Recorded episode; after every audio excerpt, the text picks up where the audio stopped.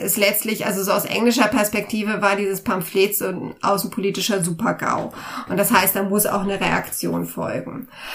Meistens war es nicht so, dass die Leute Kopf ab hatten, wenn sie Elisabeth kritisierten.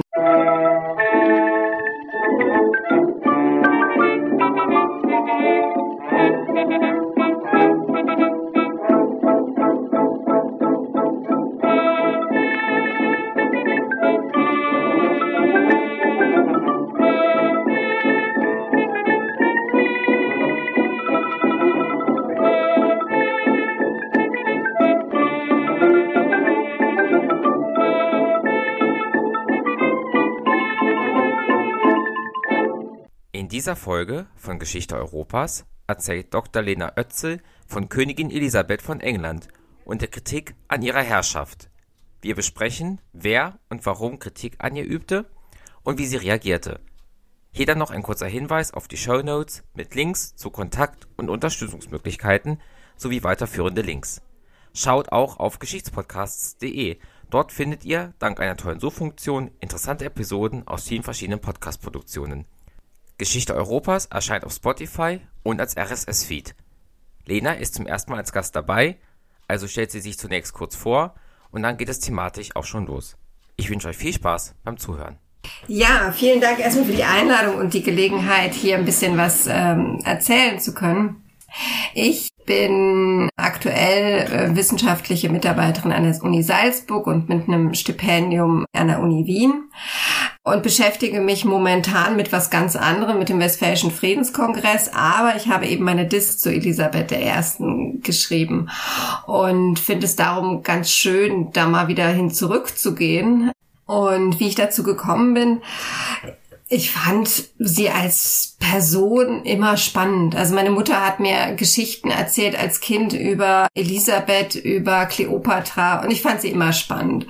Und dann war ich während des Studiums ein Jahr in Schottland und habe dann da auch versucht, so ein bisschen in dem Bereich History zu machen. Und genau, dann bin ich zurückgegangen ähm, und habe meine Magisterarbeit geschrieben über Elisabeth. Das war so das, was ich gerne wollte. Und da ging es um Herrscherlegitimation. Und dann ging es wurde irgendwann klar, ich würde gerne promovieren und habe mit meinem Betreuer geredet und erst dachten wir, okay, ich baue das aus, gehe weiter Richtung Herrscherlegitimation. Ursprünglich war auch der Plan gewesen, das Ganze mit ihrem Nachfolger ähm, äh, James I. zu kontrastieren.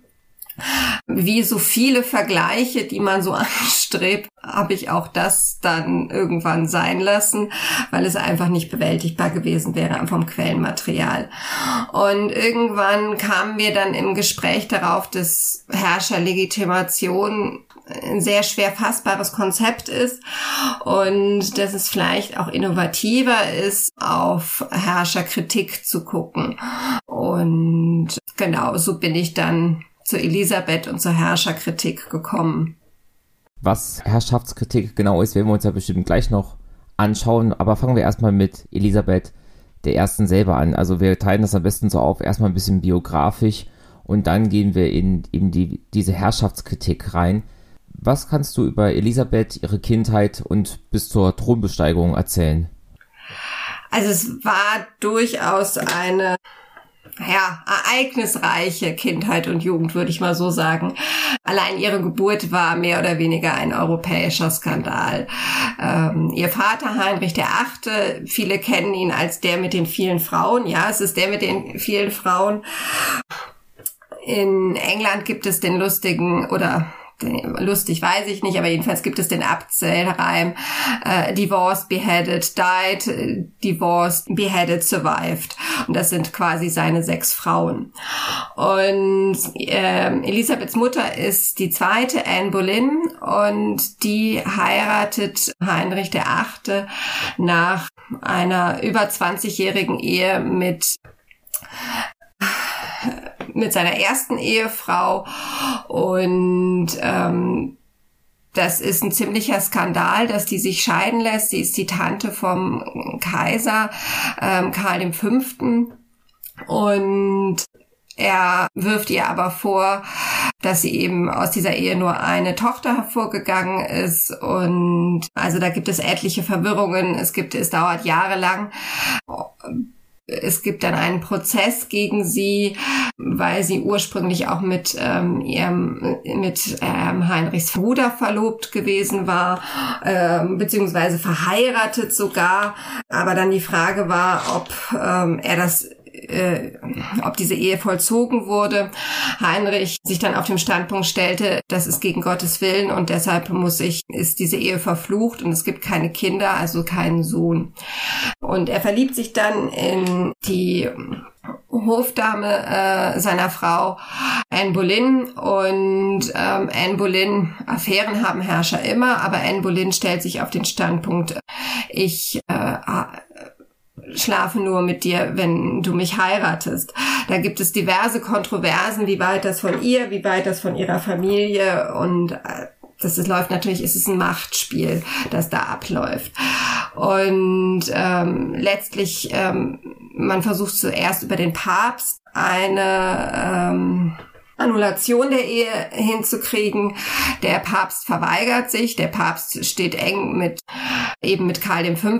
Also ist der Weg versperrt und dann ähm, in dieser Folge kommen dann Heinrichs Berater auf den Weg, sich ähm, von der katholischen Kirche loszusagen.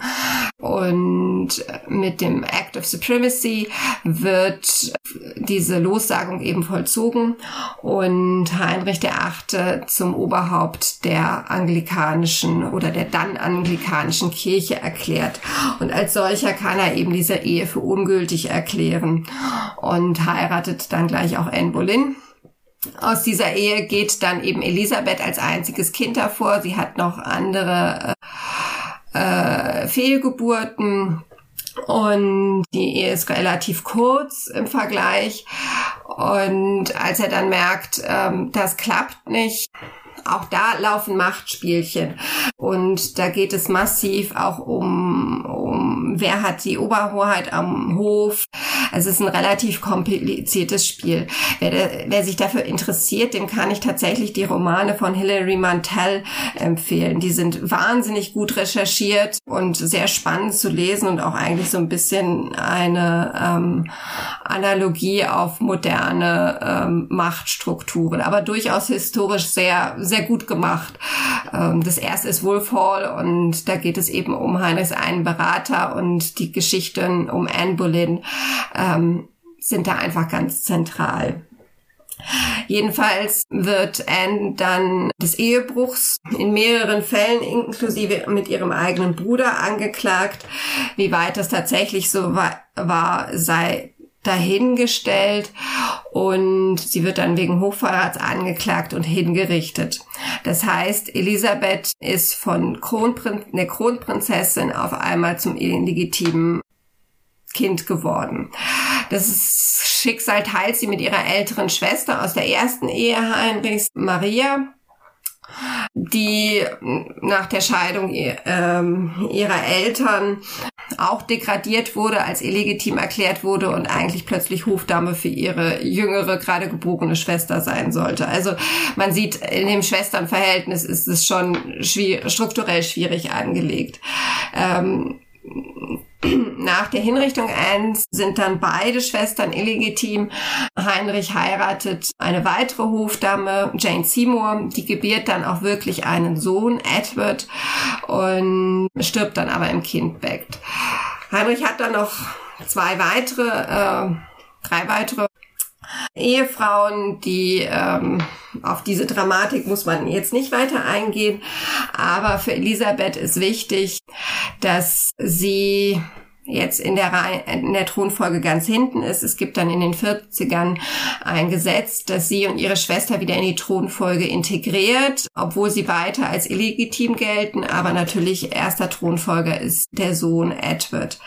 Edward wird dann auch König, aber äh, zu einem Zeitpunkt, als er noch minderjährig ist. Das heißt, es gibt da einen Thronrat, einen Regentschaftsrat und Edward ist relativ krank ähm, und ähm, labil und stirbt dann auch relativ früh.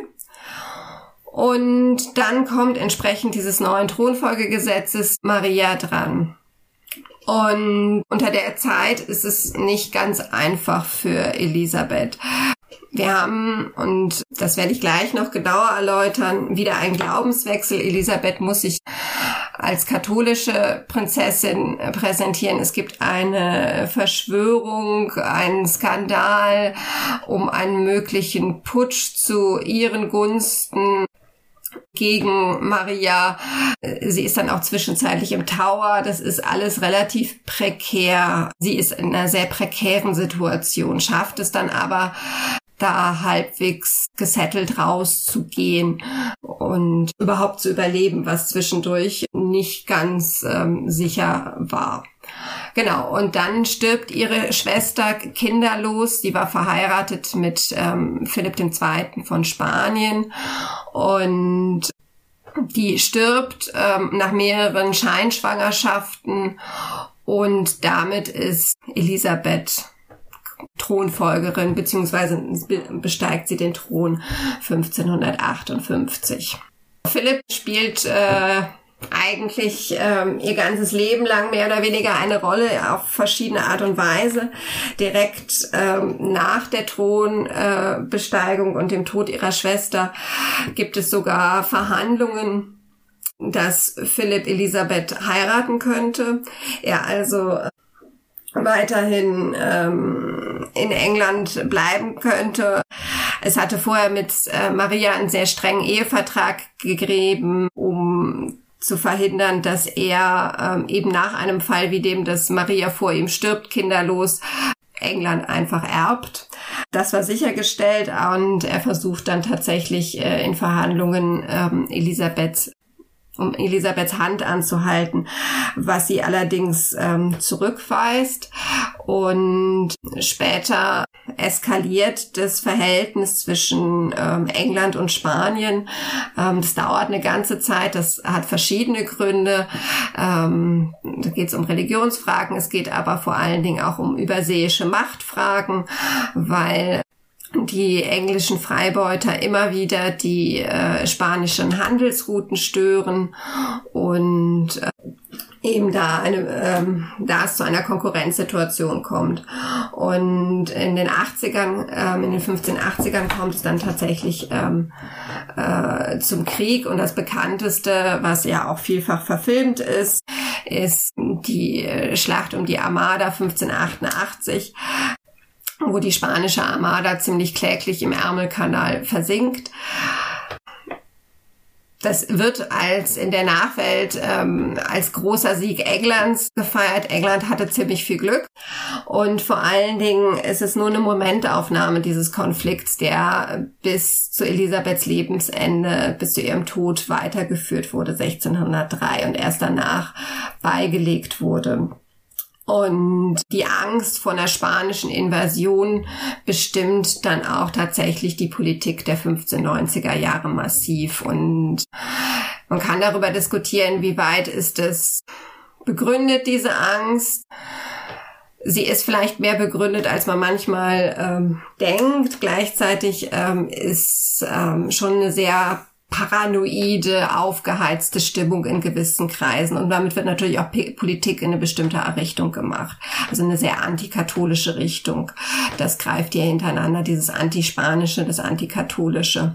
Da würde ich gerne nochmal einhaken. Jetzt sind wir auch schon zeitlich eben mit der Amalia ziemlich weit nach vorne gegangen. Du hattest ja eben gesagt, sie musste sich auch, als sie noch nicht Königin war, quasi katholisch geben. Aber sie ist ja jetzt auch als englische Königin Kopf der anglikanischen Kirche und somit auch wieder vom Katholizismus abgekehrt. Wie ist jetzt diese religiöse Spannung in England und wie ja, löst die sich auf oder wird das schlimmer? Was passiert da? Es ist äh, tatsächlich relativ kompliziert mit, und man sollte wirklich bei Heinrich dem Achten anfangen.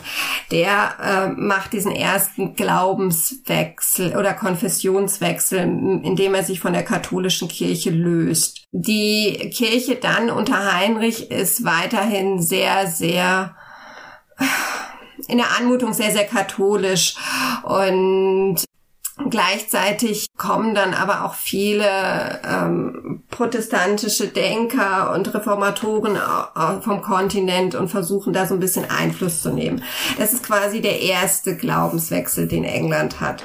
Und unter seinem Sohn Edward ähm, wird dieses quasi protestantische Projekt weiter fortgeführt, so dass es ähm, da tatsächlich zu einer gewissen äh, auch liturgischen und doktrinellen Reformation kommt. Dann stirbt Edward und Maria besteigt den Thron und Maria kehrt relativ schnell wieder in den Schoß der katholischen Kirche zurück. Es gibt, äh, das wird dann auch in der ähm, protestantischen Martyrologie als Märtyrerzeit, es gibt Protestantenprozesse, Verbrennungen. Sie, darum hat sie auch ähm, den Beinamen Bloody Mary, der nicht ganz fair ist. Also was da passiert, möchte ich nicht relativieren. Man muss es aber im Zeitkontext denken.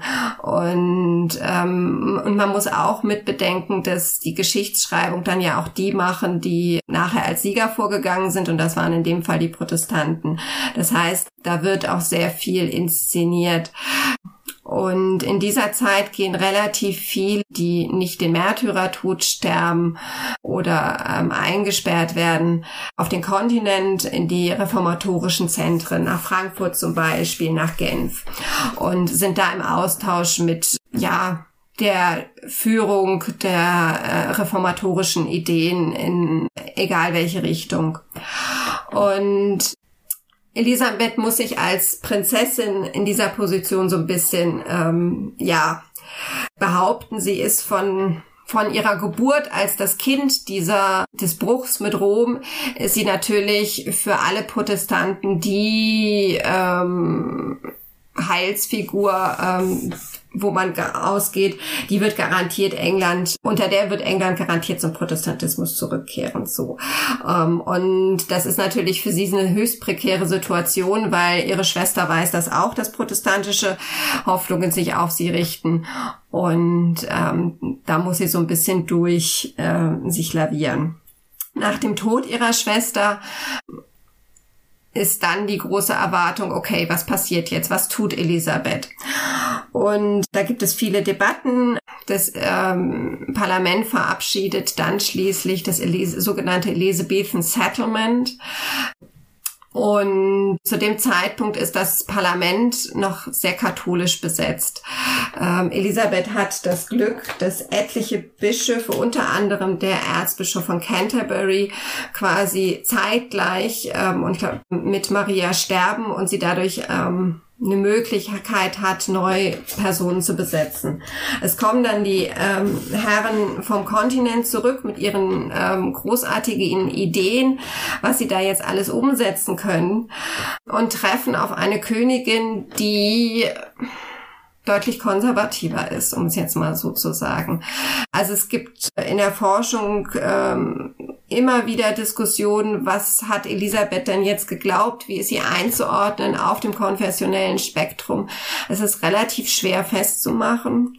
Es ist sehr kann sagen, konservativer Protestantismus. Es, sie hält zum Beispiel an dem Kruzifix in ihrer Kapelle fest, sehr zum Leidwesen ihrer Geistlichen.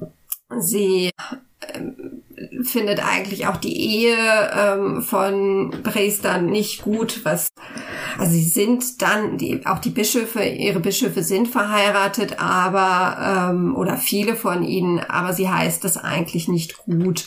Genauso wenig wie sie das Predigen gut findet, was im Kern Protestantismus steht. Und das kommt dann auch später noch zu vielen Konflikten und auch gerade dann, wenn es dann um Herrscherkritik geht, ist das ein, ein ganz zentrales Element, was ähm, auch zu so ein paar Eskalationen zwischen ihr und ihren Bischöfen führt.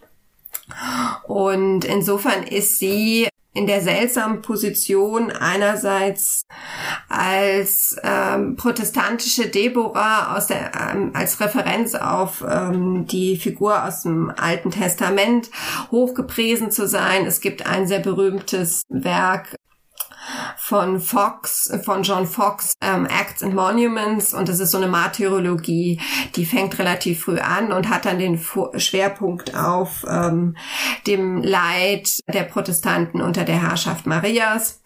Und dann geht es auch viel um Elisabeth und das ist ganz spannend zu beobachten, wie sich das verändert. Also es ist in mehreren Auflagen erschienen. Das lag in jeder Kirche mehr oder weniger auf. Also es war sehr, sehr verbreitet und mit jeder Auflage merkt man, dass es subtil kritischer Elisabeth gegenüber eingestellt ist, weil dann ähm, so die Geschichten nebeneinander stehen, ihre eigene Geschichte während der Herrschaft Marias und dann kontrastiert zu denjenigen, die ähm, tapfer ins Exil gegangen sind oder die noch tapferer auf dem Scheiterhaufen gestorben sind und Elisabeth ging es ja eigentlich ganz gut. Das wird nicht direkt gesagt, aber mit jeder Auflage merkt man dann doch mehr die Enttäuschung. Und gleichzeitig hält man aber fest natürlich an dieser Idealfigur, äh, an der sie dann auch gemessen wird, ähm, die sie aber so nie erfüllt. Ähm, und gleichzeitig ähm, ist sie Oberhaupt der ähm, anglikanischen Kirche. Und letztlich, du hast gefragt, ähm, ob es sich beruhigt, ob es eskaliert viel. Das ist so die Zeit, wo das, was wir heute als ähm, Puritaner kennen, entsteht.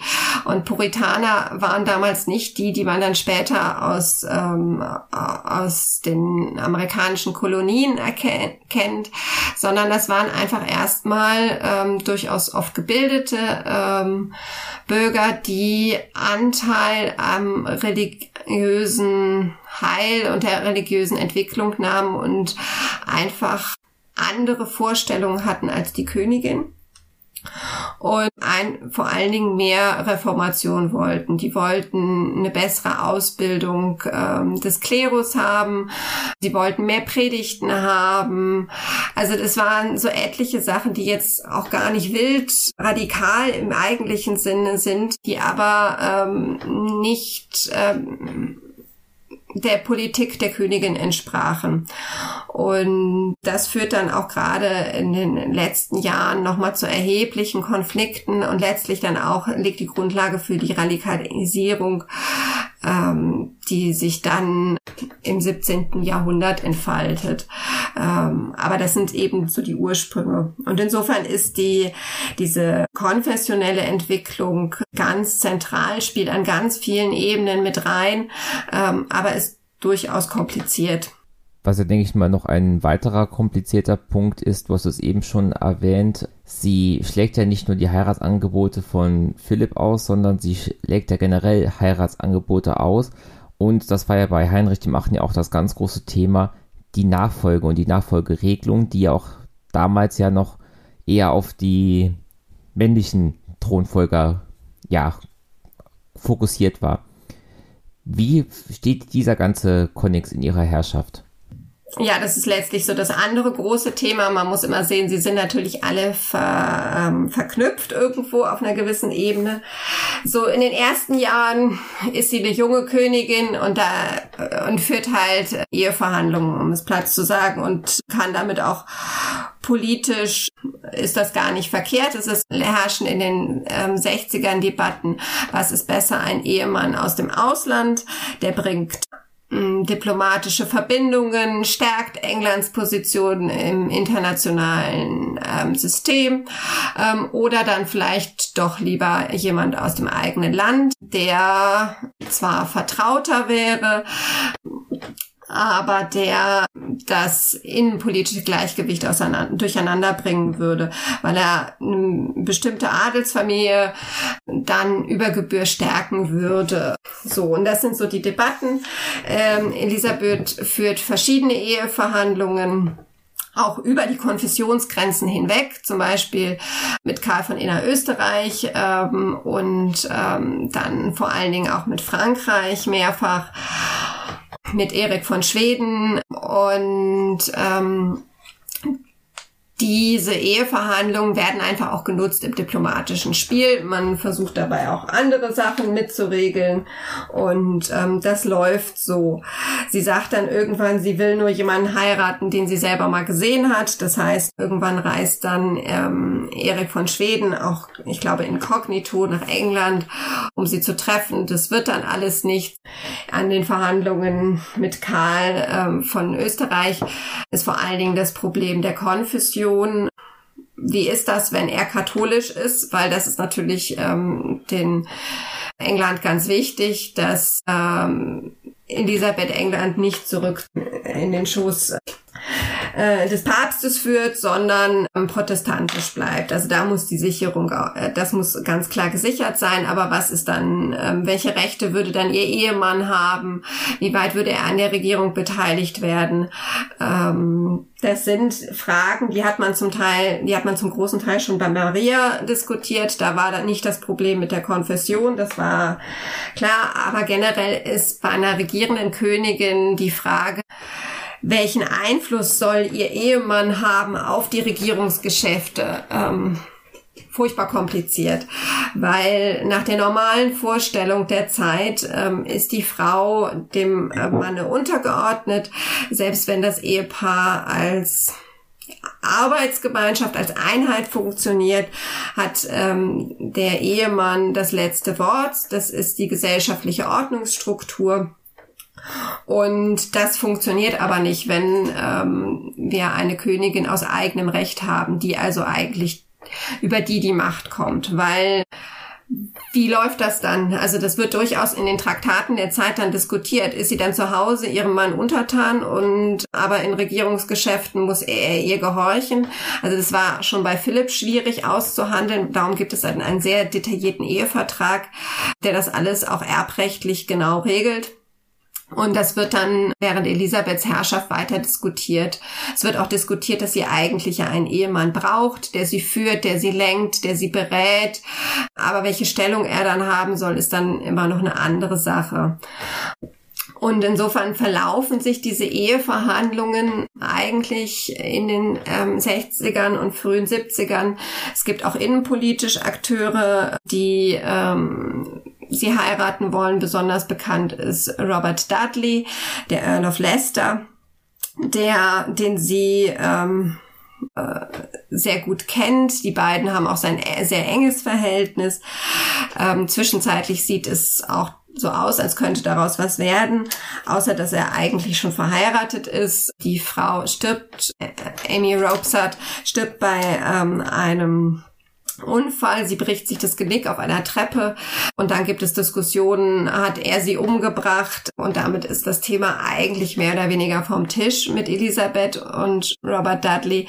Es gibt aber immer wieder Diskussionen und Debatten, ob sie nicht ein Liebespaar sind, dass Elisabeth vielleicht uneheliche Kinder von ihm hat, die dann entweder getötet oder ähm, versteckt wurden.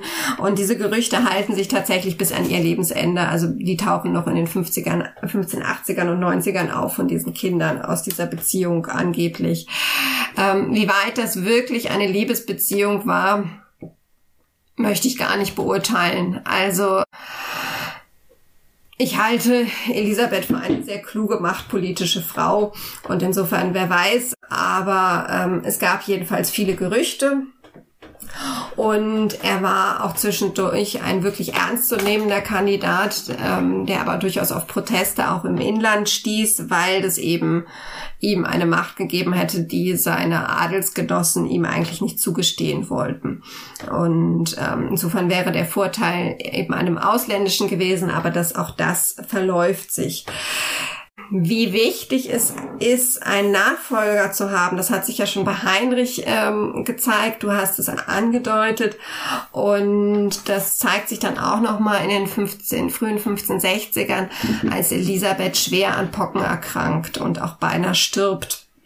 Und das löst auch dann tatsächlich nochmal eine andere, eine, ja, eigentlich eine verfassungsrechtliche Debatte aus. Was passiert mit England? Und wie soll das, ähm, wie soll England funktionieren, wenn die Königin plötzlich ohne Nachfolger stirbt? Und dann gibt es äh, gerade von ihrem Hauptberater William Cecil Theorien, die letztlich auf einen Regentschaftsrat hin rauslaufen.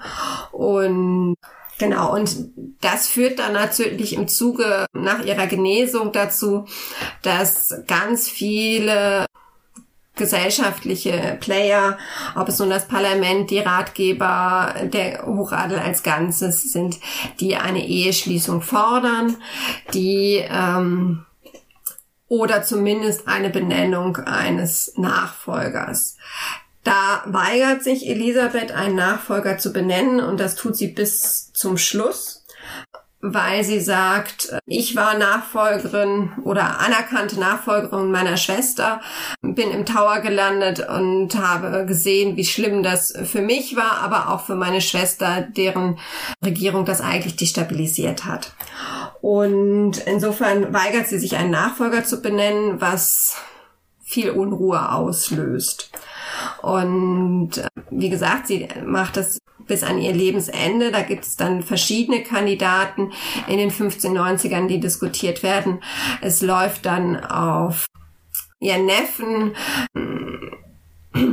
James den Ersten, also oder James den Sechsten von Schottland, den späteren James den Ersten von England raus, das ist der Sohn Maria Stuarts, das ist noch so ein großes, ähm, großes Fass in Elisabeths Herrschaft und ähm, Genau, also so im Nachhinein ist dieser Übergang von Elisabeth auf James dann relativ geschmeidig und wird auch von etlichen Stellen in Elisabeths Regierung vorbereitet. Dass es so einen friedlichen Übergang gibt, ähm, ist aber nicht klar.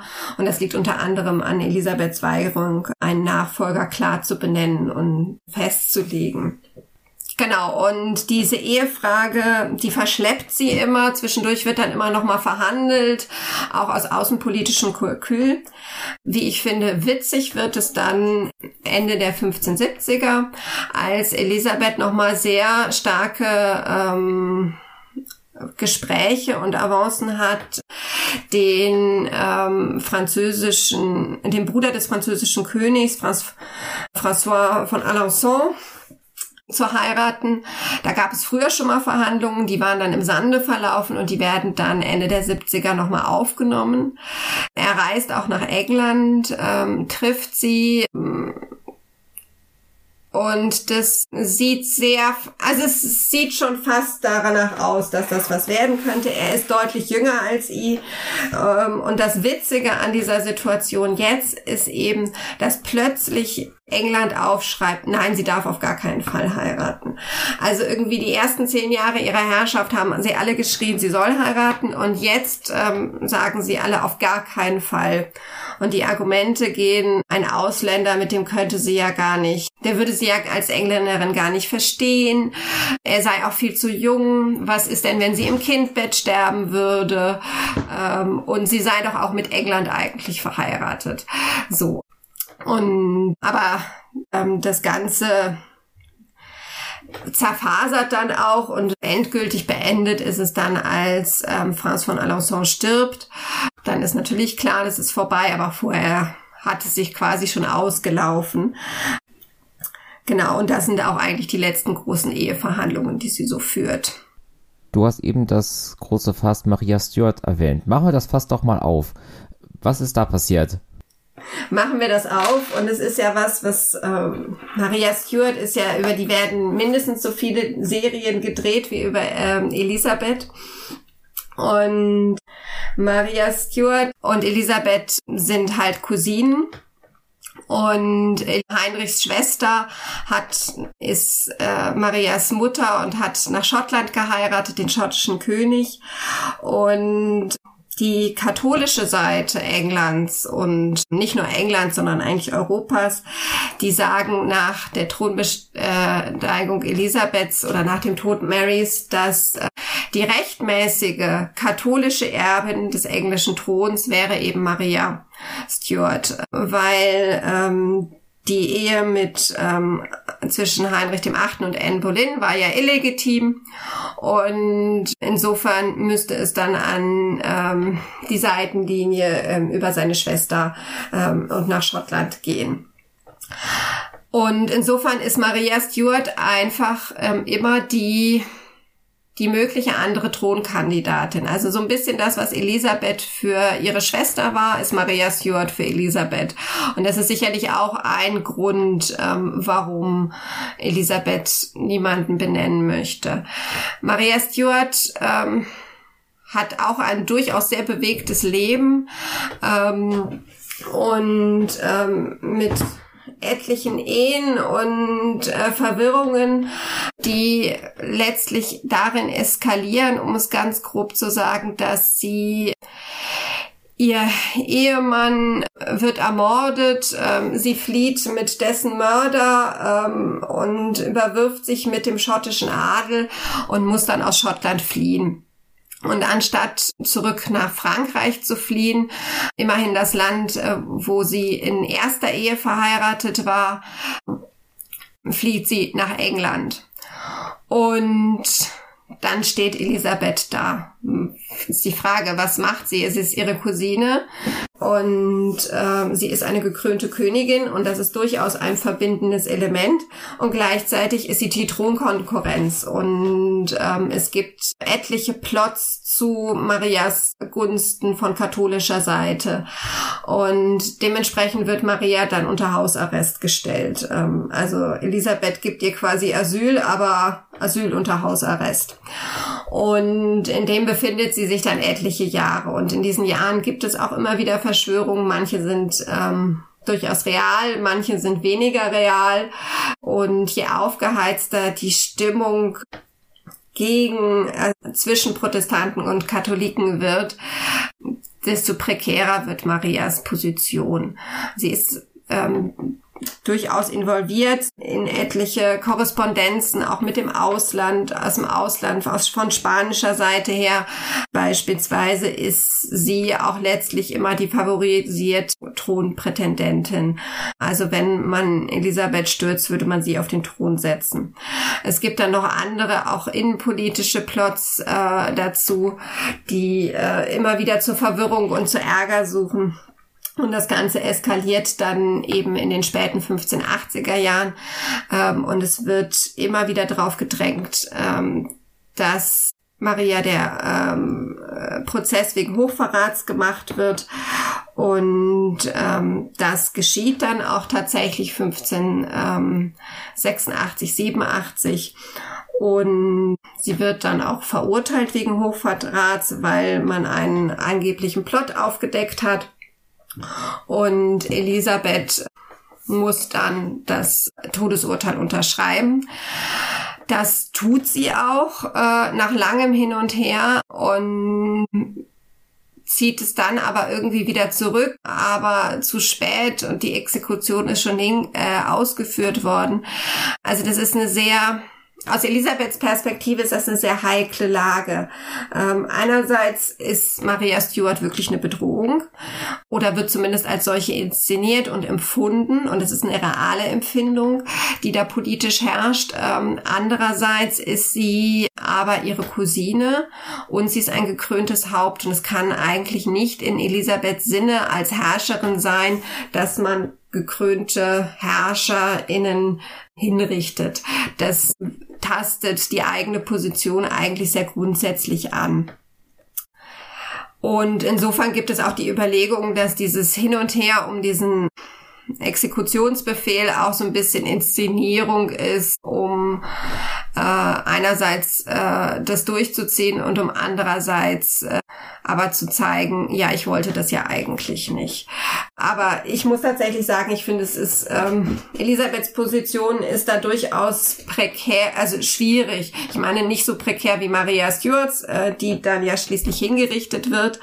Ähm, genau. Und äh, Literatur angefangen bei Friedrich Schiller, aber auch schon früher im englischen Bereich, ist ja sehr auf eine Heroisierung und Darstellung Maria Stuarts als Märtyrerin. Ich muss sagen, ich habe sie politisch immer als ziemlich unklug empfunden und dachte mir immer, okay, irgendwie hätte man das auch geschickter machen können. Was erwartet sie denn? Dass Elisabeth sie mit offenen Armen empfängt und ihre ähm, Kontakte ins Ausland waren auch nicht wirklich clever. Ähm, es ist tatsächlich eine sehr verfahrene Situation. Du hattest eben gesagt, sie muss das ähm, Todesurteil unterzeichnen. Ich nehme an, dass das zusammenhängt mit dem dann für ja, europäische Verhältnisse damals ungewöhnlich starken Einfluss des englischen Parlaments. Kannst du vielleicht noch was zum Verhältnis Elisabeth und englisches Parlament sagen? Ja, also sie muss, da hängt das Parlament wenig drin, aber ähm, dadurch, dass sie halt diesen die das, äh, dieses Gericht eingesetzt hat, dass Maria Stuart dann aburteilt, muss sie eigentlich dann in Konsequenz auch nach dem Schuldspruch dieses Urteil akzeptieren. Ähm, sie hätte das auch natürlich eine Begnadigung aussprechen können, aber das wollte sie dann ja dann, dann doch nicht. Das Parlament ist ganz spannend ähm, und auch hier landen wir wieder ähm, bei Heinrich dem Achten, wie wir irgendwie ständig wieder bei ihm landen. Und vor allen Dingen beim Bruch mit Rom, weil dieser Bruch mit Rom und die ähm, Erklärung Heinrichs zum Oberhaupt der äh, englischen Kirche läuft über das Parlament. Und damit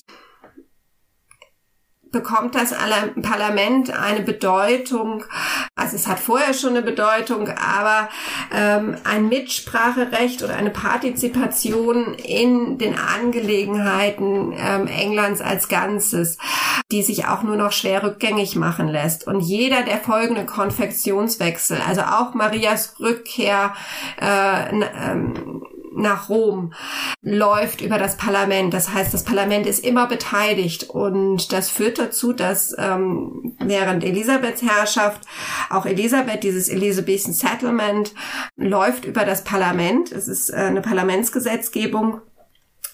Und das führt dazu, dass das Parlament eine sehr äh, überzeugte Vorstellung auch von der eigenen Bedeutung hat und auch davon ausgeht, wir haben ein Mitspracherecht, sowohl in Religionsfragen als auch in anderen Fragen, als auch in ihren Ehefragen. Die reklamieren für sich ein Mitspracherecht ein, was Elisabeth natürlich ähm, nicht wirklich immer passt. Sie möchte eigentlich in der Regel Steuern bewilligt kriegen. Ähm, es geht dann auch in den Debatten um Maria Stuart, versucht das Parlament auch eben eine ähm, ja, Hochverratsgesetze so zu schaffen, dass sie auf Maria Stuart anwendbar sind und ähm, da dann das in eine bestimmte Richtung zu lenken. Und das Parlament ist, also wir kennen das von heute, wir haben das House of Commons, wir haben das House of Lords und heute ist äh, die entscheidende Instanz sind die, äh, sind die Commons. Im 16. Jahrhundert waren eigentlich die zentrale Gremium des House of Lords, wo eben der Adel saß und ähm, der Klerus. Äh, aber durch diese Debatten um die äh, um die konfessionelle Zugehörigkeit Englands und äh, die folgenden Debatten bekommen die Commons immer mehr Bedeutung und ähm, sind werden immer präsenter in den Debatten und ähm, fordern auch stärker Einbindung. Und man versucht zum Beispiel dann Steuerbewilligungen zu verzögern, um vorher noch über andere Themen, die ihnen wichtig sind, ähm, zu sprechen. Das sind beispielsweise äh, die Reform der äh, Kirche. Ich habe vorhin schon gesagt, es ging um unter anderem um eine bessere Ausbildung des Klerus. Das ist sowas, was sie fordern. Aber sie fordern auch, sie beziehen auch Stellung zur Elisabeths Ehepolitik. Es gibt mehrere Petitionen, wo sie fordern, dass sie heiratet oder zumindest einen Nachfolger benennt. Es gibt dann später nochmal Petitionen bezüglich Nachfolge oder bezüglich äh, Maria Stuart, dass sie sich da abgrenzen soll, dass sie, die, des Hochverrats anklagen soll. Ähm, so, also das Parlament nimmt immer mehr Anteil. Gleichzeitig gibt es aber ähm, Phasen, wo das Parlament überhaupt nicht tagt. Also Elisabeth als Königin hat ähm, das äh, Einberufungsrecht und kann auch ähm, so ein Parlament einfach wieder vertagen, wenn es ihr gerade nicht passt. Gleichzeitig ist sie aber auch unter anderem wegen der Steuern darauf angewiesen und das Parlament bekommt halt immer mehr die Bedeutung so als eine Art ja, Repräsentation und Sprachorgan des Volkes. Und insofern sich ganz gegen das Parlament zu stellen, macht keinen guten Eindruck. Und das ist immer so ein, so eine schwierige Gratwanderung, die Parlament und Elisabeth da miteinander führen. Was auch noch hinzukommt, ist jetzt eher so von der historiografischen Perspektive, dass für Elisabeths Herrschaft die Protokolle aus ähm, dem House of Commons sehr gut überliefert sind die aus dem House of Lords allerdings deutlich schlechter. Dementsprechend wissen wir ein bisschen besser über die Ereignisse äh, im House of Commons Bescheid als über die im House of Lords. Und das führt so, kann so ein bisschen die Gefahr laufen, dass man den Commons mehr Bedeutung beimisst. Ich würde sagen, es ist tatsächlich so, sie bekommen in dieser Zeit mehr Bedeutung. Das ist für auch, wir sind wieder beim 17. Jahrhundert und dem Bürgerkrieg dann für die Zeit eine ganz ja, transformierende Phase, aber man darf trotz der schlechten Quellenlage des House of Lords ähm, mit dem Adel und den Bischöfe nicht außer Acht lassen. Es gibt dann auch die Debatten, wie weit denn die Diskussionen, die äh, House of Commons geführt werden, eigentlich von zentralen Mitgliedern des House of Lords gesteuert wurden und dann meistens von Regierungsmitgliedern Elisabeths, die das Parlament dann auch nutzten, um Druck auf Elisabeth auszuüben in bestimmten Richtungen, weil sie dann sagen konnten, ja, aber das Parlament, quasi das Volk möchte ja ähm, und dass du heiratest zum Beispiel Beispiel. So, als es sicherlich war, dass die da, ähm, dass es da sehr starke Vernetzungen gab.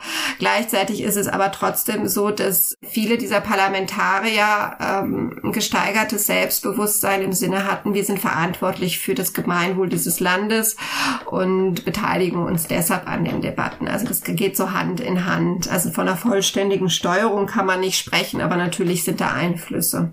So, bevor wir gleich zur, ja, zum Ende von Elisabeths Herrschaft kommen, gibt es noch Aspekte, die wir jetzt wissen müssen, damit wir nachher die Herrschaftskritik besser verstehen? Ich glaube, wir haben alle großen ähm, Punkte abgehakt. Also es gibt natürlich, man könnte noch viel über den Konflikt mit Spanien sagen.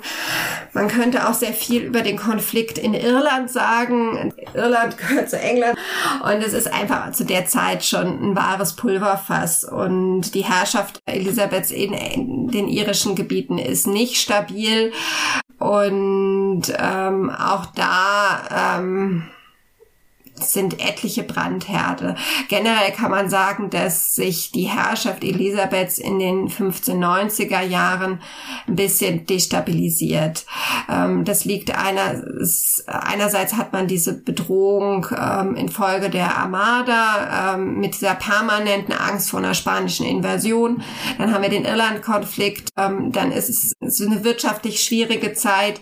Hinzu kommt, dass etliche von Elisabeths Vertrauten und engen Beratern in dieser Zeit sterben und es dann da auch so einen politischen Generationenwechsel kommt und es durchaus zu ja Faktionsbildungen am elisabethanischen Hof kommt, so dass es da stärkere Polarisierung gibt, als es das früher gegeben hat. Und Elisabeth auch einfach diese Machtkämpfe nicht ganz so unter Kontrolle mehr bringen kann, wie sie das früher getan hat. Und es ist ja auch Sie wird älter, die Angst, dass sie ohne Nachfolger stirbt und England in einem Bürgerkrieg landet, ähm, wird auch immer virulenter. Also insofern ist das tatsächlich eine relativ instabile Zeit. Dann kommen wir doch mal zu ihrem Ende. Wann stirbt sie und was passiert dann beim Thema Nachfolge? Sie stirbt 1603 und wie gesagt, ihr der Sohn ähm, Maria Stuart, äh, James VI. von Schottland, ähm, wird ihr Nachfolger. Das ist er ist anders als Maria Stuart, ist er protestantisch erzogen worden, ist auch sehr protestantisch im Vergleich zu Elisabeth die beiden führen, also ähm, er wird schon als Baby durch das Fiasko mit seiner Mutter, wird er ähm, König. Es gibt dann einen Regentschaftsrat, das ist auch nicht alles ganz unproblematisch über die Jahre. Und Elisabeth und er bemühen sich trotz der prekären Lage, dass seine Mutter eigentlich in Dauerhausarrest äh, in England sitzt, um relativ gute Nachbarschaft so. Und das, es wird natürlich nochmal prekär, als ähm, Maria Stuart dann hingerichtet wird, weil er muss natürlich protestieren. Es ist seine Mutter, auch wenn er sie nie wirklich kennengelernt hat. Gleichzeitig ist es aber auch nicht in seinem Interesse, die Situation mit England wirklich eskalieren zu lassen, weil er möchte natürlich Nachfolger werden. Es gibt auch andere Kandidaten, unter anderem ähm, zwei spanische Prinzessinnen und ähm, da, aber es läuft letztlich auf ihn raus und es wird auch von Elisabeths führendem Minister zu der Zeit, Robert Cecil, das ist interessanterweise der Sohn von ihrem vorherigen Vertrauten William Cecil, wird das auch im Vorfeld sehr stark lanciert, so dass es dann ziemlich reibungslos ähm, zu einem Über Herrschaftswechsel gibt. Und James dann auch eigentlich seinen Hauptwohnsitz in London aufschlägt. Es dauert eine Weile, bis er ähm, nach England reist, weil gerade die Pest ist und er Angst vor der Pest hat. Aber das läuft alles relativ reibungslos. Man ist auch anfangs tatsächlich einfach sehr erleichtert, dass man wieder normale Herrschaftsverhältnisse hat, wie man das so theoretisch kennt, nämlich ein König, einen Mann und der hat auch noch eine Ehefrau und der hat auch noch Kinder.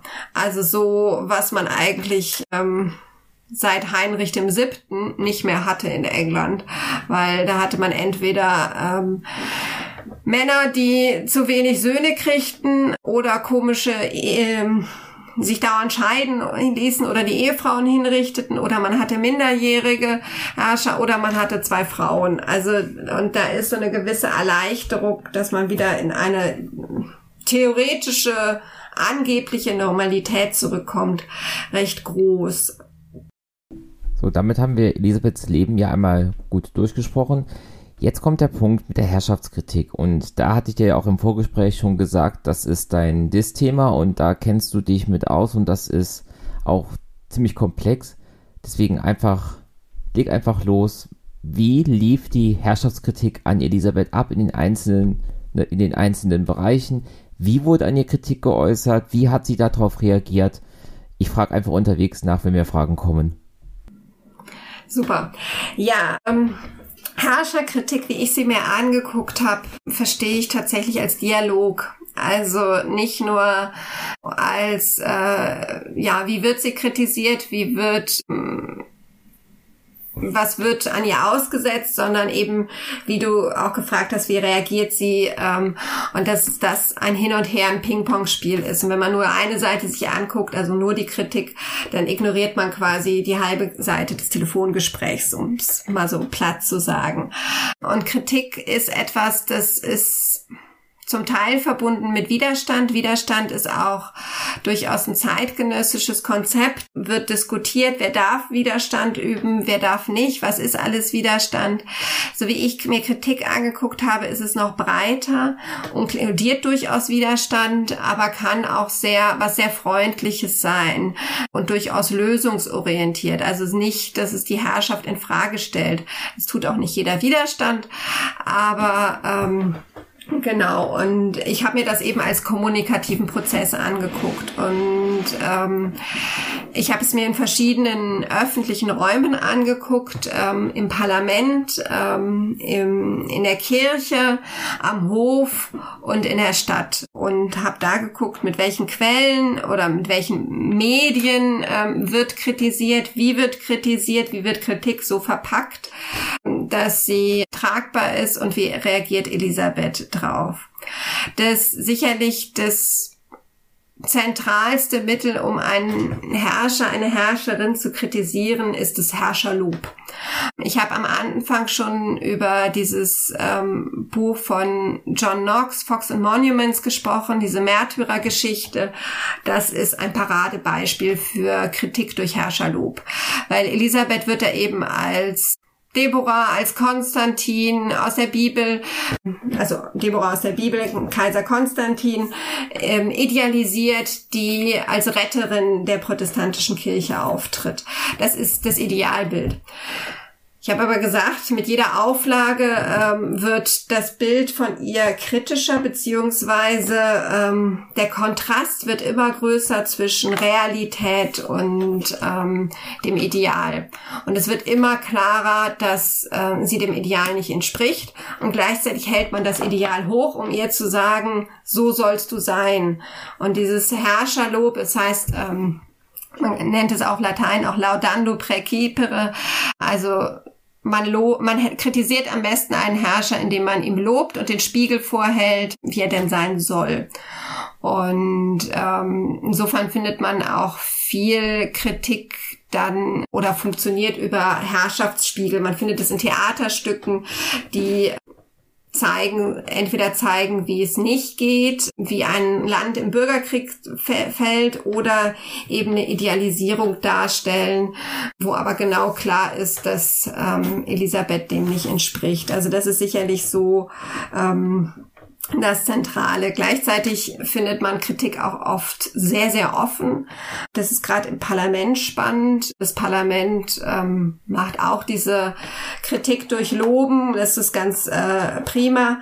Aber ähm, es wird auch zum Teil sehr offen gesagt, wo man der Meinung ist, dass Elisabeth ihre Herrscherpflichten verletzt. Ähm, das ähm, passiert nicht häufig. Es sind sozusagen einzelne ähm, Extreme, wo das so klar ausgesprochen wird, aber es ähm, passiert immer wieder. Also wir haben wirklich ein ganz breites Spektrum, was ähm, gesagt wurde, was sagbar war und wo man auch die Grenzen austestete dessen, was sagbar war. So, bevor ich jetzt meine ganzen Zwischenfragen vergesse. Also, erstmal habe wir dieses, ich habe dieses ganz stereotype Bild ähm, im Kopf aus Alice im Wunderland. Man kritisiert die Königin und die ruft ab mit dem Kopf. In dieser Gefahr waren die, die Kritiker, Kritikerinnen von Elisabeth jetzt aber nicht.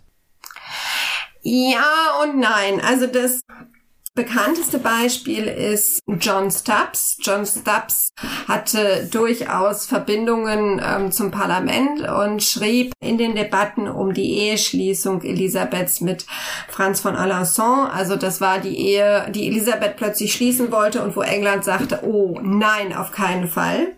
Schrieb er ein Pamphlet, eine Flugschrift, die relativ breite Verbreitung fand.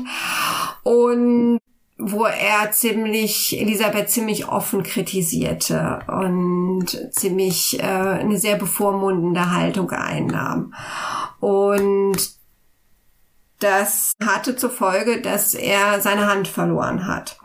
Es zerstörte nicht völlig seine Karriere. Später wurde er dann auch äh, Mitglied des Parlaments, aber ähm, als erste Reaktion verlor er seine Hand.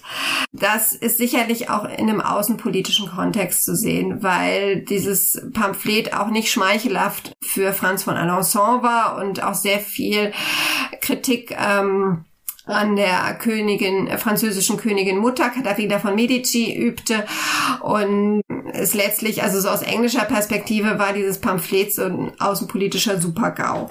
Und das heißt, da muss auch eine Reaktion folgen. Meistens war es nicht so, dass die Leute Kopf ab hatten, wenn sie Elisabeth kritisierten. Also es war schon relativ möglich, viel zu sagen. Allerdings ist natürlich auch die Frage, wo und in welchem Kontext. Und es gab auch definitive Grenzen. Was spannend ist, ist der Fall des ähm, Erzbischofs Edmund Grindel, der gehörte zu diesen Geistlichen, die ähm, ins Exil gegangen wären auf den Kontinent und dann sehr begeistert nach England zurückkamen, um alle ihre Reform Reformideen ähm, umzusetzen. Und dann ziemlich frustriert waren, weil das mit Elisabeth leider nicht so funktionierte. Und ein Punkt, wo es dann zwischen ihm und Elisabeth im Streit eskalierte, waren die Predigten. Ähm, also es gab das sogenannte Prophesying, wo ähm, was letztlich Predigtübungen waren, die aber für die Öffentlichkeit, für die Bevölkerung zugänglich waren. Und ähm, Elisabeth fand das zu inklusiv, ähm, fand das gefährlich, es könnte die Bevölkerung auf falsche Gedanken führen. Und jedenfalls hatte sie das sehr stark abgelehnt, was er nicht gutheißen konnte. Und es endete damit, also es gibt einen Briefwechsel, wo er sich auch dann irgendwann pro forma entschuldigt, aber auch eigentlich nicht wirklich und wo ähm, es endet damit, dass er mehr oder weniger kalt gestellt wird. Er wird letztlich nicht abgesetzt, aber er ist quasi suspendiert und das regelt sich dann auch, ähm, indem er stirbt. Ähm, und es ist immerhin so weit gekommen, also man setzt auch als Königin nicht einfach den Erzbischof von Canterbury, der letztlich das, das geistliche Oberhaupt der englischen Kirche ist, also unter ihr direkt kommt kommt, den setzt man nicht einfach ab. Und das ist schon ein sehr problematischer Konflikt, der da auch lange schwelt und die Kirche in ihrer Entwicklung dann auch sehr hemmt. Also das sind so Beispiele, wo man sieht, es ist durchaus doch gefährlich, Elisabeth zu kritisieren. Und gleichzeitig wenn man ähm, ins Parlament guckt, wenn man dann auch auf ähm, Theaterstücke guckt oder auch Pamphlete, stellt man dann immer wieder fest, es ist doch sehr viel möglich zu sagen, wenn man es auf eine richtige Art verpackt, ähm, beziehungsweise wenn, äh, wenn die Situation gerade so ist, dass ähm, dass es durchgeht. Und man muss sagen, zu der Zeit, ich habe von Pamphleten gesprochen, es gibt eine Zensur, die wird, versucht man dann auch in den 90ern, 80ern und 90er Jahren ein bisschen in, zu intensivieren, aber es ist mehr eine reaktive Zensur. Es ist keine wirklich funktionierende Vorzensur, sondern mehr ein hinterher springen und versuchen, was, wenn das Kind schon im Brunnen gefallen ist, da nochmal hinterher zu treten und die Sachen zu verbieten. Und was auch ist, was gerade für katholische Kritik ganz wichtig ist, äh, sind, ähm, ist die Produ Produktion von Flugschriften am Kontinent, die dann reingeschmuggelt werden. Also wir haben Jesuiten, die auf heimliche Missionen nach England gehen, was eben auch zu dieser antikatholischen Stimmung führt und zu dieser Panikstimmung, wir werden unterwandert, die dann auch solche Druckschriften mit ins Land bringen. Du hast ja eben gesagt, das muss man so ein bisschen als eine Art von Kommunikation, von Gespräch verstehen. Wenn jetzt solche Pamphlete, solche Flugschriften sich verbreitet hatten, wie reagierte denn dann die Königin darauf? Wurde da ja, wurden da entsprechende Gegenschriften in gleicher Zahl verteilt. Wie hat man versucht, eben diese, gegen diese Darstellung, diese Kritik vorzugehen und seinen eigenen Standpunkt, seine eigene Sicht zu verbreiten? Das Schwierige ist tatsächlich immer Elisabeths eigene Sicht zu greifen und die über die Regierungssicht hinausgeht. Das findet sich so an manchen Punkten äh, eben in dieser Reaktion auf ähm, dieses Pamphlet von John Stubbs findet man es ein bisschen, man findet es ein bisschen besser in der Interaktion mit dem Parlament, weil sie da durchaus eigene Reden gehalten hat, beziehungsweise von ihr autorisierte Reden hat halten lassen. Grundsätzlich ist es manchmal ein bisschen schwierig festzumachen, was ist denn wirklich ihre Sicht. Auf viele der, ähm, dieser Pamphlete ist ganz richtig, reagierte man mit Gegenpamphleten, die dann durchaus auch von engen Vertrauten und Regierungsmitgliedern geschrieben wurden. Das war mehr oder weniger erfolgreich. Ähm, also man hat zum Beispiel Darüber haben wir jetzt noch wenig gesprochen. Elisabeth ist vom Papst 1570 exkommuniziert worden. Das ist insofern schwierig gewesen für alle katholischen Engländer, weil sie in einen Loyalitätskonflikt brachte. Es führte dazu, dass Elisabeth, also Laut Exkommunikation hätten sie ihr nicht mehr gehorchen dürfen. Viele wollten aber eigentlich ganz gerne dann doch noch im Untergrund, äh, zwar im Untergrund katholisch sein, aber wollten zur Königin bleiben. Und das wurde durch diese Exkommunikation erschwert.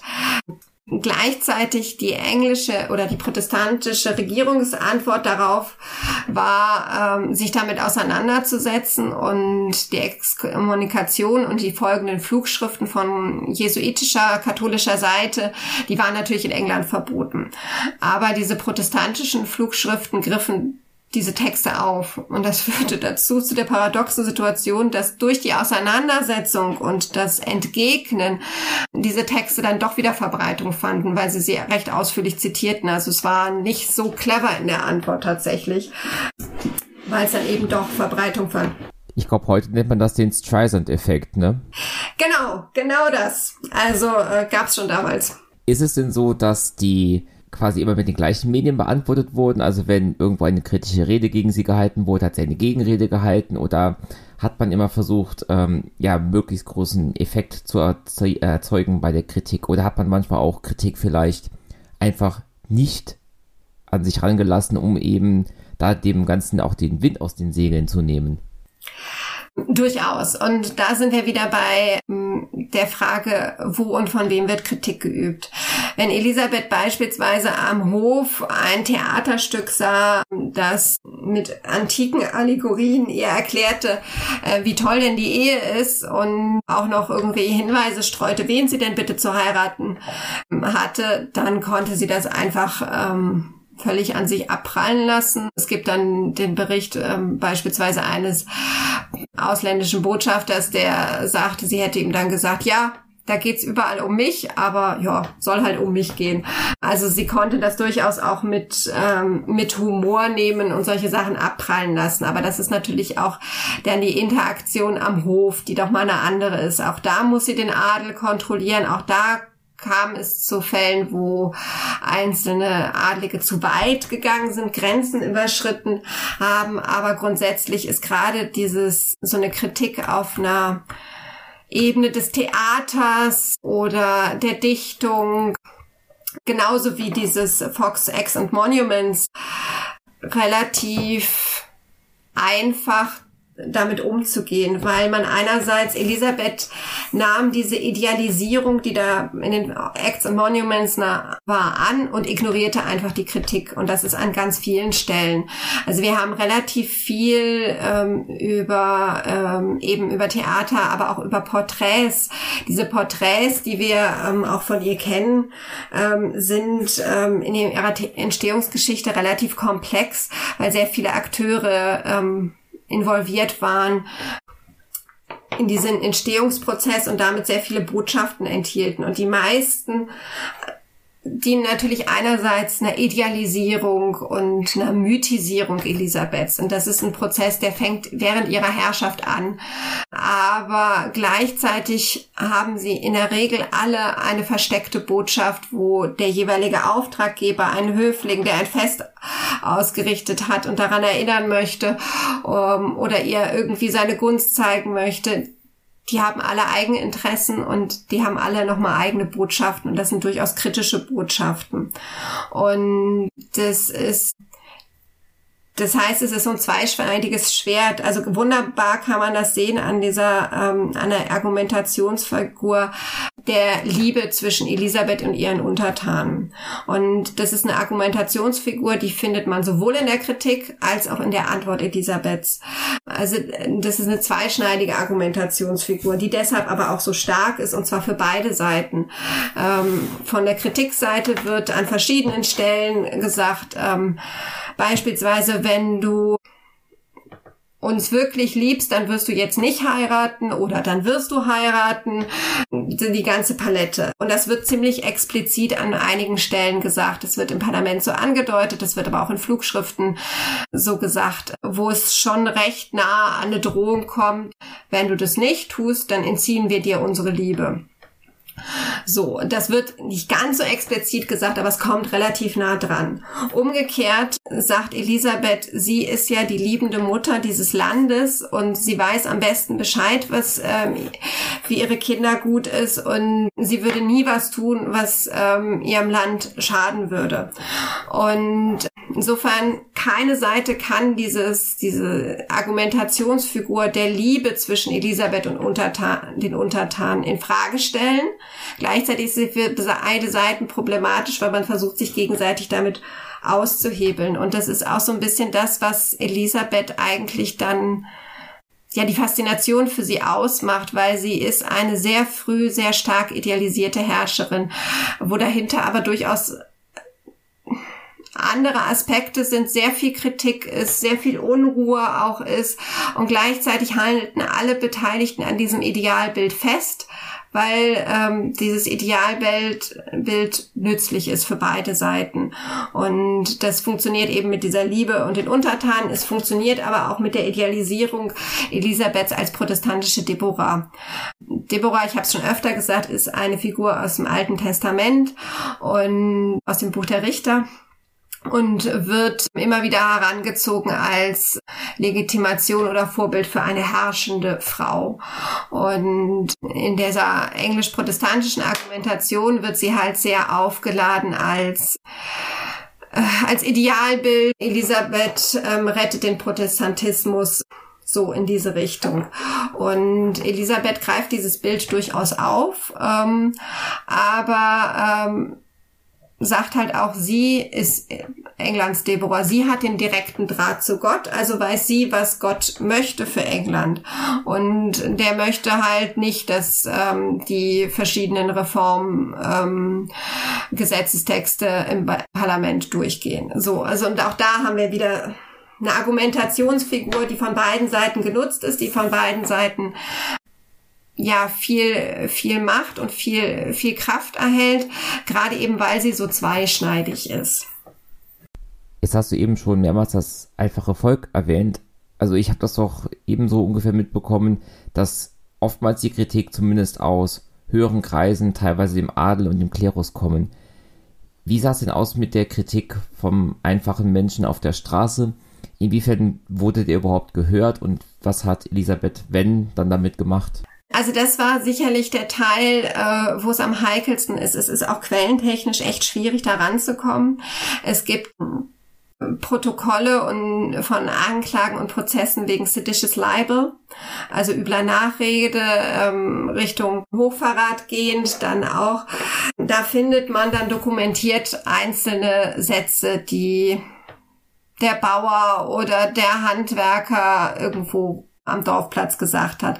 Und da finden sich dann Kritik im Sinne von, sie ist eine katholische Hure, sie ähm, hat irgendwelche illegitimen Kinder mit dem Earl of Leicester.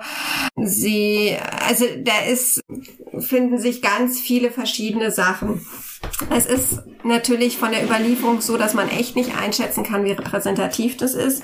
Und in der Regel fehlt auch jeglicher Kontext zu diesen Aussprüchen.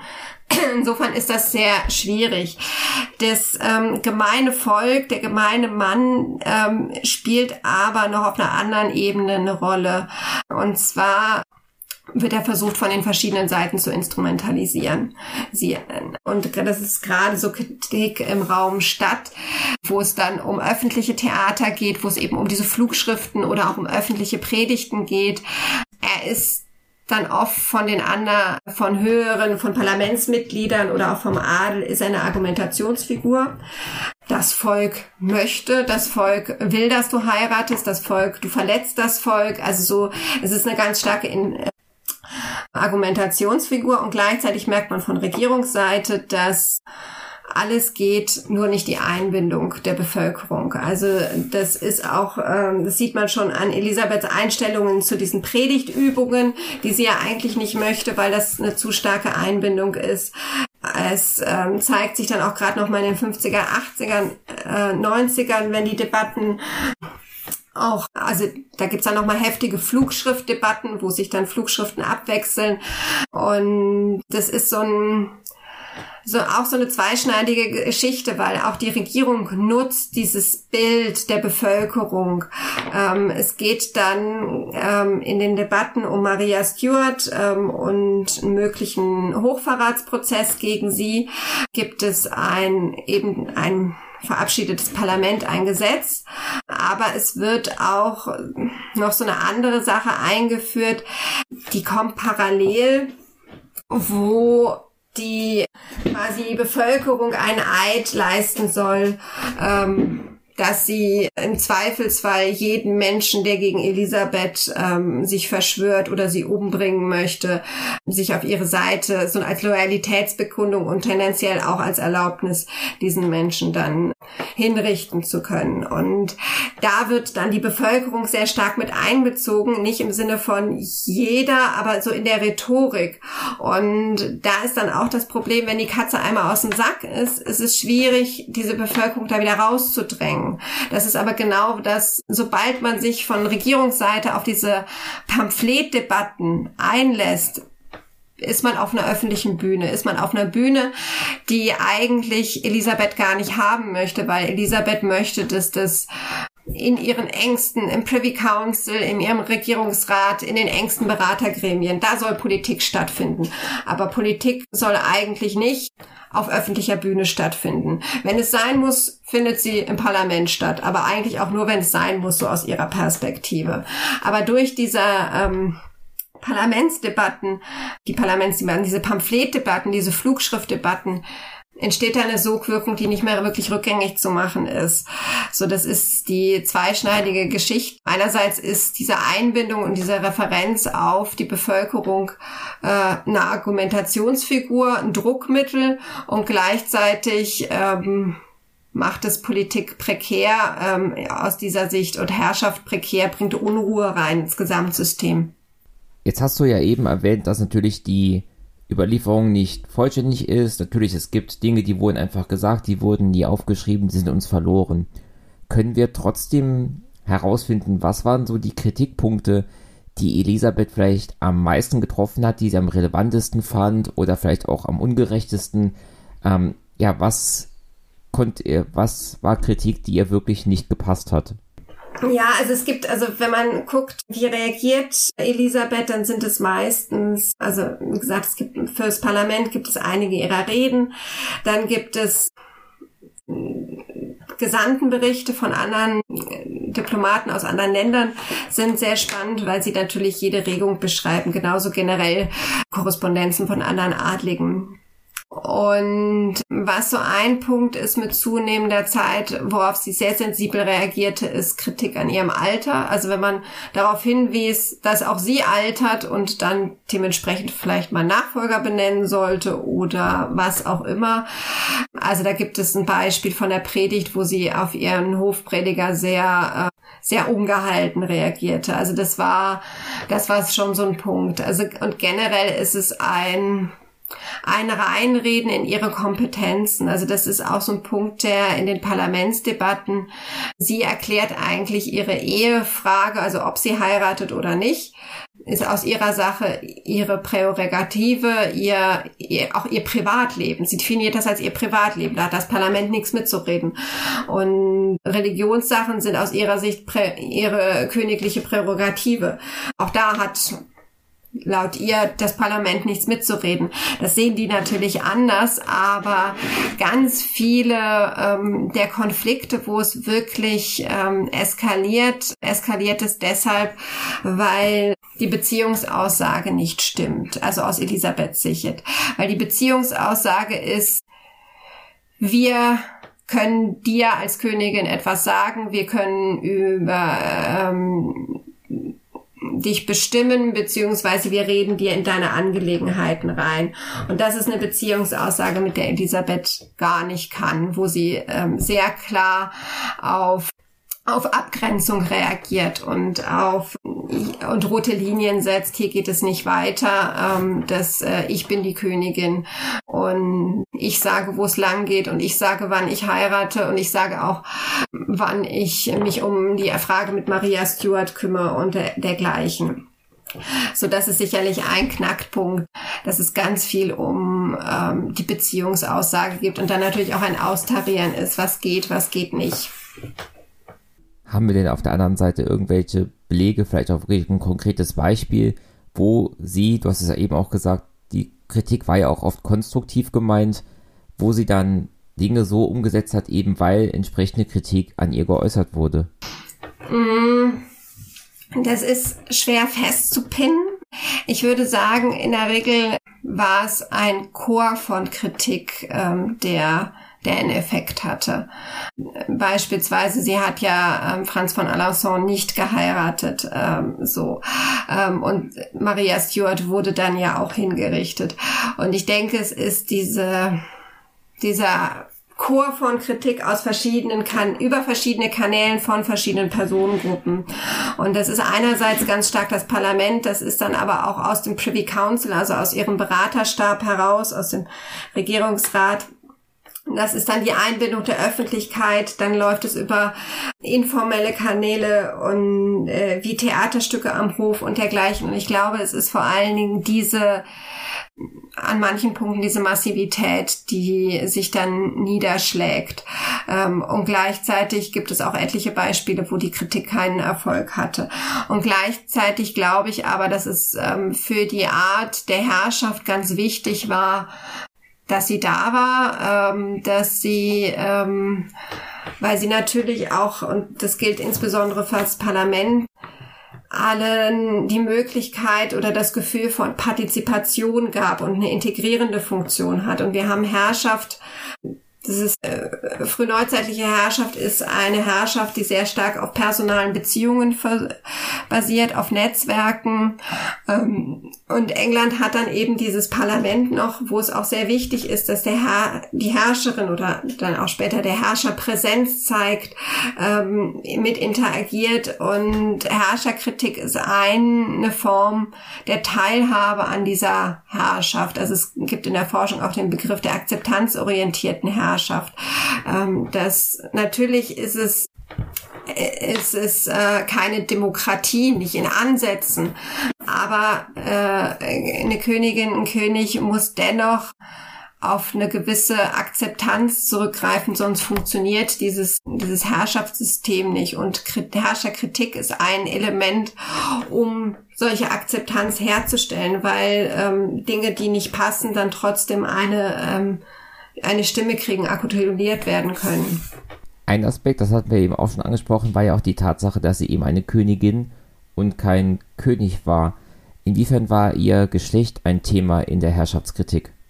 Ähm, das finde ich, sehr spannend. Es ist, also es gab um ihren Herrschaftsantritt gab es äh, mehrere Pamphlete vom Kontinent entstanden sind und die sich eigentlich ähm, also das eine ist von John Knox, einem schottischen Reformator, der richtete sich eigentlich mit seinem Pamphlet gegen Maria ähm, und Maria Stuart, beziehungsweise die Mutter von Maria Stuart, ähm, die ähm, gerade noch die Regentschaft hatte in Schottland. Und da wird erklärt, um, ähm, The Monstrous Regiment of Women und um, ähm, The First Blast of the Trumpet, um, ähm, The Monstrous Regiment of Women und warum Frauen nicht herrschen können. Das Problem mit ihm äh, war, dass er das zu einem Zeitpunkt, also es ist eigentlich von der Stoßrichtung sehr antikatholisch und eigentlich befürwortete er dann die Thronbestreitung Elisabeths, nur hatte er gerade dieses Pamphlet geschrieben und das passte gar nicht und da kommen dann auch sehr halbherzige Entschuldigungen und Elisabeth erlaubt ihm nicht die Einreise nach England. Darauf gibt es aber eine Antwort von John Aylmer, äh, der dann ähm, auch Bischof von London wird und in Elisabeths Diensten ist und der eben auch rechtlich erklärt, warum es nicht so schlimm ist, wenn eine Frau ähm, aus eigenem Recht, Recht herrscht, weil sie ist ja nicht alleine. Und da ist diese Idee von England als einer Mixed Monarchy oder ähm, die Forschung hat auch von einer Monarchical Republic gesprochen. Das der Herrscher, und es ist egal, ob es jetzt eine Frau oder auch ein minderjähriger Herrscher ist, eben ja nicht alleine regieren, sondern ihre Berater haben, also das Privy Council und das Parlament. Ähm, dann gibt es noch die, äh, die Bischöfe. Also es ist quasi eingebettet und da, deshalb alles nicht so schlimm, ähm, wenn ein Herrscher senil, krank, minderjährig oder eben weiblich ist so der Tenor. Grundsätzlich findet äh, die Frage ähm, von Elisabeths Geschlecht an verschiedenen Stellen ist sie durchaus präsent. Man findet es in Theaterstücken, wird es verhandelt, ähm, wird ähm, entweder im Sinne von sie als Frau ähm, möchte ja gerne heiraten, das ist ja sicherlich ein Bedürfnis. Es findet sich viel eben in dieser Relativierung von ihrem Geschlecht.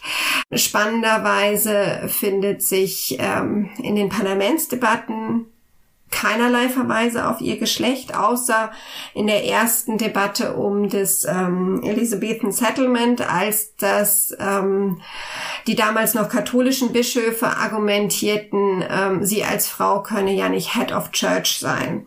So, das ist aber so der einzige Verweis, den man im Parlament ähm, von Seite der als Kritik finden kann. Ansonsten taucht es nicht auf. Ansonsten taucht es höchstens auf im Sinne von sie als Mutter ihrer Untertanen. So. In den Ehedebatten taucht es aber durchaus auf im Sinne von, also in den Ehedebatten außerhalb des Parlaments im Sinne von, als Frau braucht sie einen Mann, der sie führt, der sie unterstützt und sie braucht auch ein Baby, damit sie sich nicht so einsam fühlt. Also diese Sachen kommen alle tatsächlich. Auch in dieser Kritik, ähm, diesen seditious Libel wird durchaus ab und an auch auf das Geschlecht abgezielt in der Kritik. Im Parlament findet sich interessanterweise die einzige, wo es dann vorkommt, ist Elisabeth selbst, die ähm, darauf hingeht, darauf hinzielt, letztlich ihr Geschlecht zu transzendieren. Also Sie spielt immer wieder darauf an, dass sie sagt, äh, ich bin zwar eine Frau und habe deshalb Schwächen, aber trotzdem habe ich das Ohr zu Gott oder ähm, in einer ähm, von der Überlieferung durchaus schwierigen Rede äh, zur Armada sagt sie dann I have the heart and stomach of a king, obwohl sie eben eine schwache Frau ist und spielt damit dann auch auf die Stärke ihres Vaters als Überkönig an. Und ähm, letztlich transzendiert sie ihr Geschlecht. Also ähm, sie erwähnt es, um es zu negieren und zu sagen, ähm, ich ähm, durch meine Liebe zu meinem Volk stehe ich aber darüber. Das ist so ihre Strategie, damit umzugehen mit ihrer, ihrem Geschlecht umzugehen. Es ist, ähm, man merkt es aber an verschiedenen Stellen doch, dass es immer wieder ein Kritikpunkt ist, der an manchen Stellen geäußert wird, an manchen nicht. Also man findet auch in den Korrespondenzen zum Beispiel der ihrer Minister und Ratgeber, ähm, dass sie durchaus auch darauf abzählen, oh, es ist so schwierig von ihr eine Entscheidung zu kriegen, weil sie ist ja eine Frau und die sind so entscheidungsunfähig. Also solche Stereotypen finden sich immer wieder. Es findet sich aber nie so massiv. Man akzeptiert schon ihre Herrschaft. Ähm, es ist dann aber eben der Wechsel zu James, merkt man dann eine gewisse Erleichterung. Gleichzeitig ist ist auch oft die Frage, inwieweit geht es wirklich um ihr Geschlecht, wenn es als Kritikpunkt vorgebracht wird, oder geht es nicht eigentlich um andere Dinge? Geht es nicht eigentlich um Konfession oder ähm, um um außenpolitische Fragen? Also Geschlecht ist auch Punkt, der vorgeschoben werden kann, ähm, mit dem man den man als Kritikpunkt noch mit reinbringen kann, um andere Kritikpunkte zu verstärken, um andere zu kanalisieren. Aber insofern, das ist auch was, was in der Forschung immer wieder diskutiert wird. Welche Rolle spielt ihr Geschlecht? Welche Rolle, äh, welche Bedeutung ist dem zuzumessen? In der Kritik, aber auch in der Art ihrer Herrscherführung. Ähm, wie instabil war das ähm, durch ihr, äh, dadurch, dass sie eine Frau war? Also es ist ein Faktor, ist die Frage, ob es immer der zentrale zentrale Faktor war. Also ich vermute eher, dass es ähm, in vielen Momenten andere Sachen gab, die eigentlich entscheidender waren, dass es aber nochmal eine Kommunikationsrichtung war, über die vieles laufen konnte. Um zum Ende noch ein kleines Fazit zu ziehen. Diese Gespräche über Herrschaft, wie du das genannt hast, hat Elisabeth sie geführt, weil sie das konnte, weil sie es wollte oder weil sie es musste? alles. Also ich habe vorhin schon gesagt, sie ähm, Herrscherkritik ist ein integraler Teil von frühneuzeitlicher Herrschaft und Ordnung. Das findet sich in verschiedenen Ländern unter, auf unterschiedliche Art und Weise, aber es ist ein Teil des Prozesses, Herrschaft zu ähm, etablieren und zu stabilisieren. Und insofern musste sie das auch. Und viele dieser Gespräche, in Anführungsstrichen, wollte sie sicherlich nicht führen. Also ihr wäre es sicherlich sehr recht gewesen, ähm, wenn äh, das Parlament mehr getan hätte, was sie wollte, beziehungsweise sie haben eigentlich immer alle ihre Steuern bewilligt, aber ihr wäre es recht recht gewesen, wenn das Parlament nicht noch so über so viele andere Dinge geredet hätte, die ja eigentlich nicht passten. So, ähm, das waren sicherlich Momente, wo sie diese Gespräche nicht führen wollte. Und gleichzeitig war sie aber gerade im, äh, im höfischen Spiel, im direkten Umgang mit ihren Adligen und Ministern, aber auch im Parlament eigentlich sehr gut darin, diese Gespräche zu führen und das auf eine Art und Weise zu sagen, wie sie das integrieren konnte. Also das viele der Kritik war eben ähm, ja, ein Historiker hat mal gesagt, viel der, der, Kritik war eine bittere Pille, die eine süße Umlandlung hatte. Damit sind wir wieder bei diesem Kritik durch Lob. Und Elisabeth hatte es perfektioniert, das Süße abzulecken und dann die bittere Pille auszuspucken. So. Und das trifft es eigentlich ähm, ganz gut, wie, wie sie damit umgegangen ist und ja, insofern, sie musste diese Gespräche führen, aber sie, ähm, ich denke, sie war auch sehr gut darin, sie zu führen und dabei ihre Machtposition abzusichern. Im Vergleich mit ihren europäischen Kolleginnen als Könige und Königinnen, hatte sie mehr Kritik zu ertragen? Musste sie da mehr drauf eingehen oder ging das den anderen auf dem Kontinent auch so? Oh, das ist eine schwierige Frage. Also es war natürlich so eine Frage, die hätte ich immer gerne in meiner Dis dann noch mit beantwortet. Ähm, ich denke, das Parlament, das Englische ist schon eine Besonderheit. Ähm, da ist sehr viel Offenheit, sehr viel äh, man kann sehr viel direkt sagen. Ich denke, Herrscherkritik ist generell ein europäisches Phänomen, was europäische Herrschaft auszeichnet in der frühen Neuzeit. Auf die Nuancen muss man dann tatsächlich äh, sich im Einzelfall angucken. Es hat ähm, vor einer Weile eine Tagung gegeben, wo man Herrscherkritik auch ähm, mit dem asiatischen Raum verglichen hat. Das war sehr spannend und auch da finden sich tatsächlich auch Elemente von Herrscherkritik, die verbreitet sind. Ein Mittel, was ich jetzt gar nicht so angesprochen hatte, war natürlich die Kritik an, am Ratgeber. Also Elisabeth ist es gar nicht schuld, sondern es sind ihre bösen Ratgeber. Und das ist auch so, ein, so, ein, so eine Argumentationsfigur, die man in vielen Kontexten auch in anderen Ländern findet. Ich glaube schon, dass auch durch die Situation Elisabeths mit ihrer unklaren, also mit ihrer, sie heiratet nicht und es gibt keine geregelte Nachfolge. Da war schon sehr viel, äh, sagen wir mal, Munition für Herrscherkritik. Das ist sicherlich nicht bei allen so, äh, aber auch das kommt auf dem Kontinent vor. Ähm, und äh, führte ähm, zu Kritik. Also beispielsweise Kaiser Rudolf I., der ja auch nicht geheiratet hat und ähm, wo das auch durchaus problematisch war. Aber so die Gesamtkonstellation England mit dem Parlament und der Reformation bot schon viel Möglichkeiten für Kritik. Und wie ich sagte, die Zensur war eher reaktiv als aktiv. So. Und was man auch sagen muss, englische Quellen, englischer Diskurs ist, ist offener, ist direkter. Also als ich danach mit meinem neuen Thema angefangen habe, ähm, mit ähm, frühneuhochdeutschen Quellen zu arbeiten und dann auch noch mit diplomatischen Korrespondenzen, das ist ein ganz anderer Sachstil. Da ist viel sachorientierter, wohingegen ich in diesen englischen Quellen aus dem Parlament, aber auch aus Briefen, die Adlige untereinander schreiben, die aber auch Gesandte an ähm, die englische Regierung schreiben, die sind lebendiger. Die sind oft sehr ähm, sehr werten. Und ich habe mich da auch mit Kollegen drüber unterhalten, die auch diese Erfahrung gemacht haben. Das ist tatsächlich ähm, nochmal ein anderer äh, Diskursstil ist. Das ist natürlich was, was man schwer wirklich festmachen kann, sondern es ist dann meistens so der, ähm, der Eindruck des eins der einzelnen ForscherIn. Aber es ist doch so ein Gefühl, dass da ähm, eine andere Debattenkultur tatsächlich ist.